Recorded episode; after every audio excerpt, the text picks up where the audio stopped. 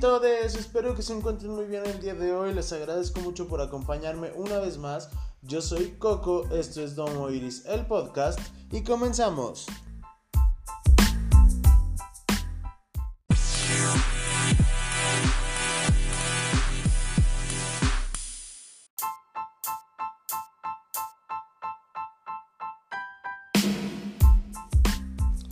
Pues estamos de regreso una vez más en esto que es Domo Iris, el podcast.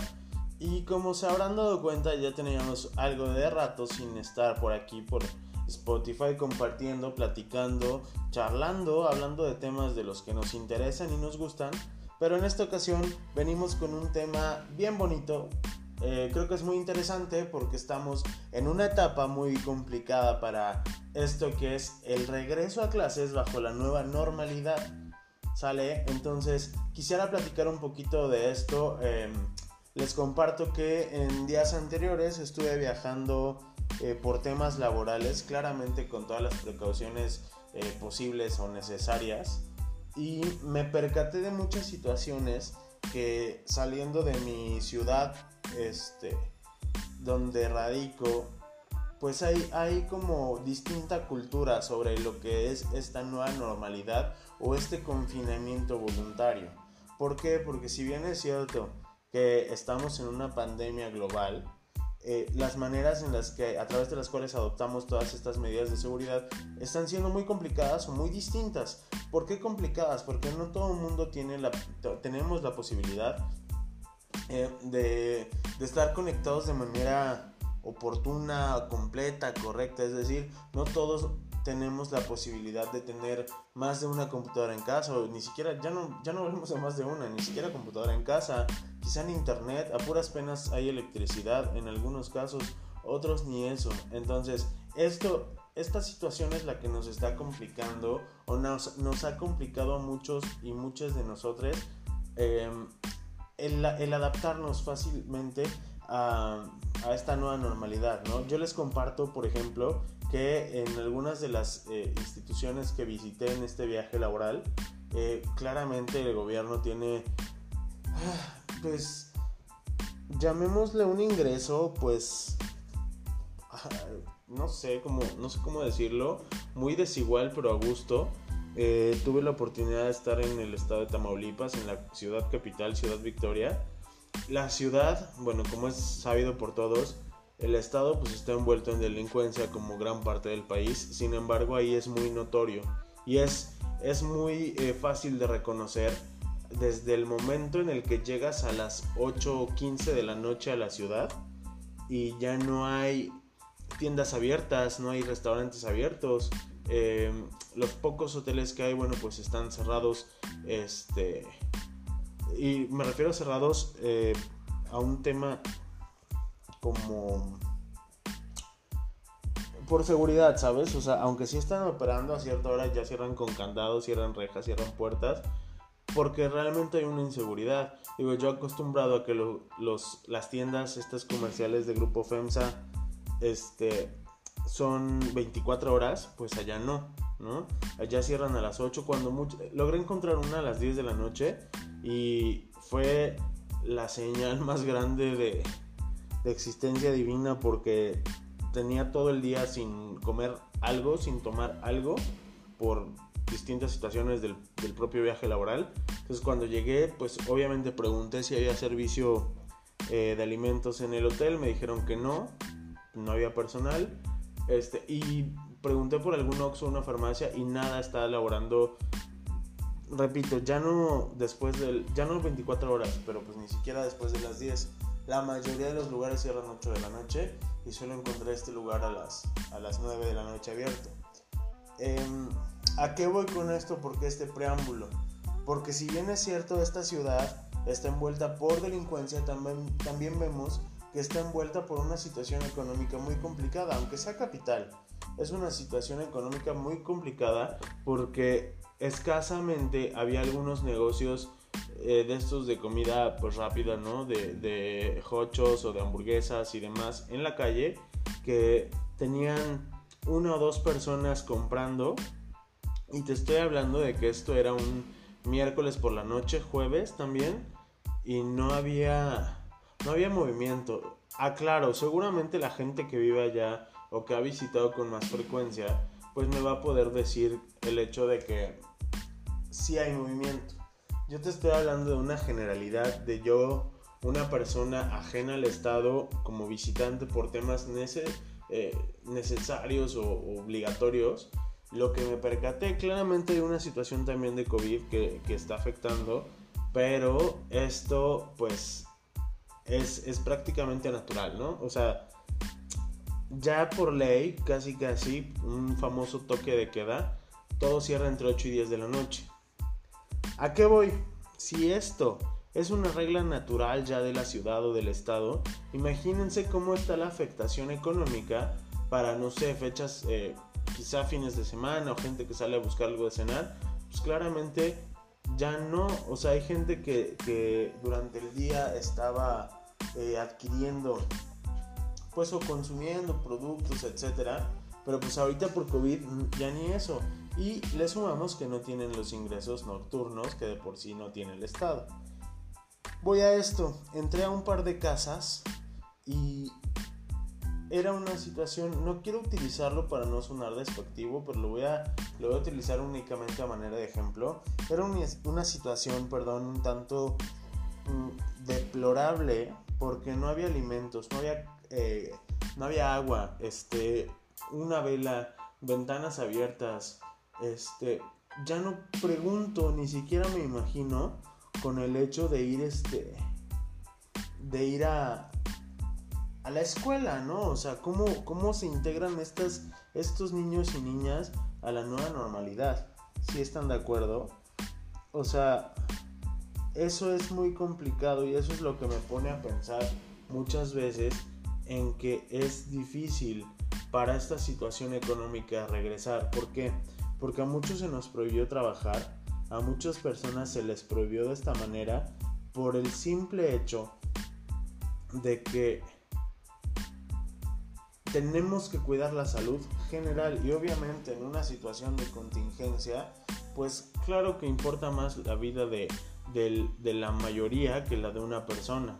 Estoy de acuerdo, pero ¿cómo le hacemos para ver el retorno a clases? Eh, tengo conocidos pequeños, entre niños y adolescentes, niñas y adolescentes, que regresan a clases, pero tienen la fortuna de estar en escuelas particulares, donde las escuelas pues tienen su propia plataforma de estudio, tienen ellos pues claramente, y digo claramente aunque no es una, ley, pero claramente pues tienen la posibilidad de tener internet en casa, tienen computadora o computadoras, e impresoras de ser necesario, etcétera. ¿Qué me dice esto? Que no hay una igualdad de regreso. O sea, estos niños a los que yo les comento que vi en Tamaulipas estaban peleándose, no literal, pero su situación peleaba por ver quién estudiaba, quién tomaba las clases en televisión.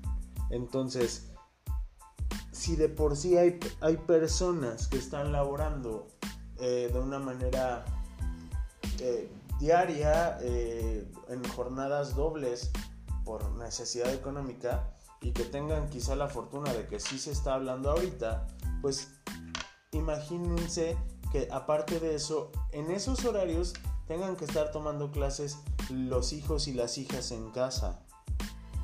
Se han puesto a pensar en esta, en esta eh, parte económica. Quizá me van a decir que hay mucho preámbulo en mi plática ahorita por el hecho de la, la situación económica este, y, de seguridad de un estado. Pero no es así. ¿Por qué? Porque si de por sí en otras ciudades que tienen posibilidad eh, de, estar los negocios o algunos negocios abiertos con más, más, eh, rango de horario, imagínense en las comunidades en las que no hay ni siquiera negocios. ¿Cómo van a tomar clases? O sea, si caminaban no sé, tres horas para llegar a la escuela caminando, imagínense ahorita que forzosamente necesitan electricidad y si no la tienen y si la que tienen no la pueden pagar por tener la televisión encendida todos los días o todo el día y si pueden tener electricidad pero no tienen televisión, se dan cuenta de que estamos en una situación eh, nacional bien difícil porque no hay igualdad de condiciones y una vez escuché una frase, una, pues sí, una oración que decía que hay leyes iguales para personas socialmente distintas. Y no solo social, también económica, ¿eh? Y precisamente a esto es a lo que llego. Fácilmente de manera general o federal se definió el regreso a clases em, en casa, ¿no? Clases a través de televisión, este, asesorías, etc. Sin embargo, creo que no todos tenemos esa posibilidad. ¿Y saben qué? Seguimos manteniendo, o nuestras autoridades, en este caso eh, políticas y educativas, siguen incumpliendo con el, con el derecho a la educación y con la base de, de educación laica y gratuita. ¿Cuánto tiene que pagar una, una familia para poder tener acceso a una televisión y electricidad? Si yo en casa es un departamento pequeño y demás, eh, desde que inició esta cuarentena estoy pagando el doble de luz y me pesa a lo mejor. Imagínense esas familias que viven al día. ¿Cómo van a pagar luz? ¿Cómo van a pagar eh, una televisión? He visto en grupos de venta también que muchas personas están donando sus televisiones eh, viejas o, etcétera, pero que están en funcionamiento precisamente para gente que necesita y que no tiene. ¿Por qué? Porque ahorita el futuro eh, educativo pues es a través de la televisión. No sabemos cuánto tiempo más. Acabo de ver mapas, eh, supuestos semáforos del estado de Veracruz donde dicen que eh, el estado está en, en, semáforo amarillo, cosa que es mentira. Lo están haciendo sí por una situación de reactivación económica y no tengo nada en contra con la reactivación, al contrario, porque a todos nos está afectando de manera muy complicada, pero creo que el, mantener un semáforo real y que no nos prohíba, o sea, no podemos encasillar a que si estamos en semáforo rojo o naranja no podríamos salir. De nada sirve decir es amarillo si los contagios siguen. O sea, eso sí nos va a partir la madre en la economía y en la salud y en la familia y en todo. Entonces yo veo muy, muy difícil que, la gente pueda tomar... Mm, un retorno bien. No es algo para lo que el país estaba preparado, aunque nuestro presidente y nuestras autoridades políticas digan y desdigan y asuman que el hecho de que sí estábamos preparados o que sí se ha actuado bien, no es cierto. Lo vemos con el número de contagios que nada tiene que ver eh, o que no necesariamente tiene que ver con la autoridad política, con el subsecretario Gatel. Sin embargo, sí a nosotros como país no tenemos una cultura de precaución o de cuidado. ¿Saben cuántas personas se han quedado em, sin comer en casa desde esta situación?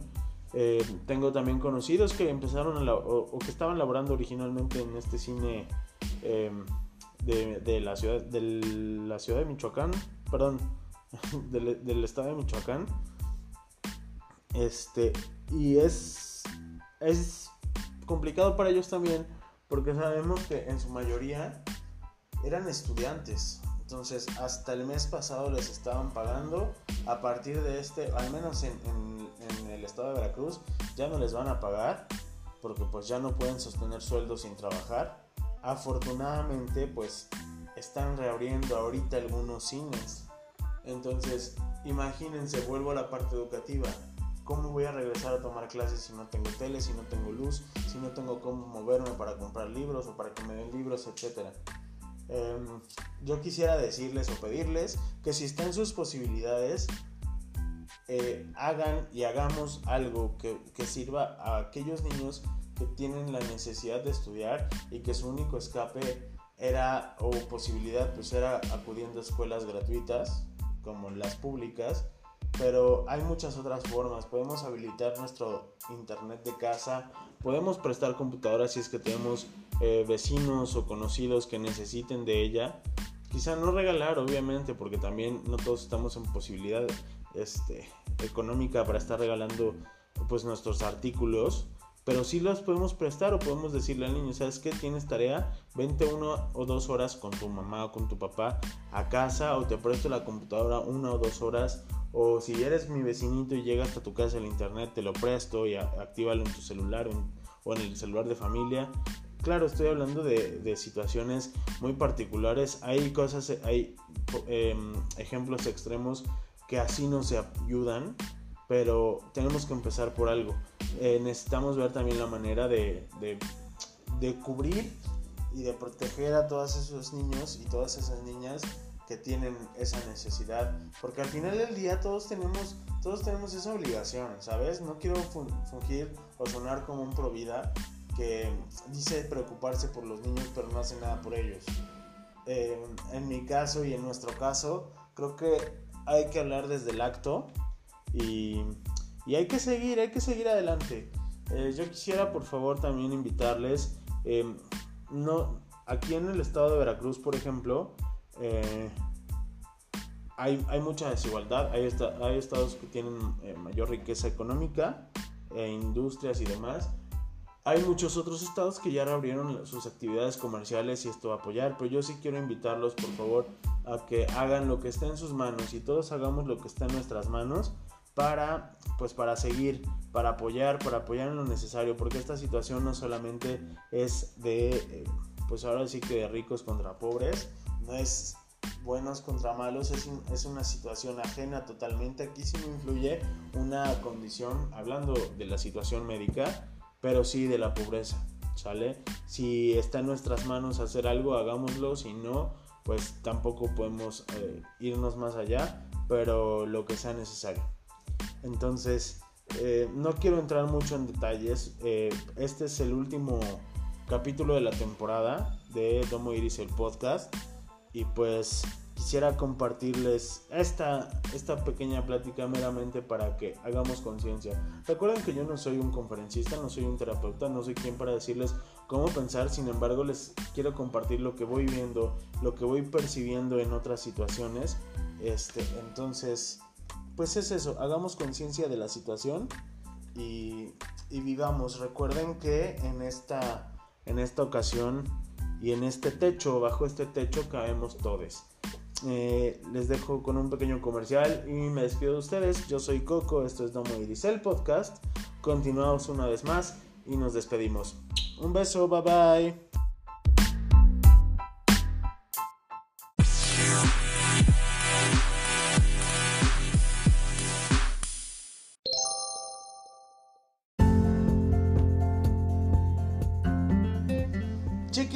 Se me estaba olvidando pasarles esta información muy importante. Si ustedes viven o se encuentran en este momento en territorio Rappi, yo les voy a regalar hasta mil pesos de envíos en su primer mes dentro de la aplicación.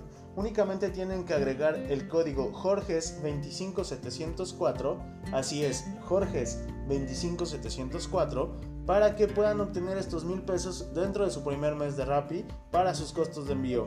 Yo les voy a invitar todas esas cosas a su casa para que únicamente paguen su consumo. Les dejo, esto es Domo Iris y todos cabemos bajo este techo. Bye.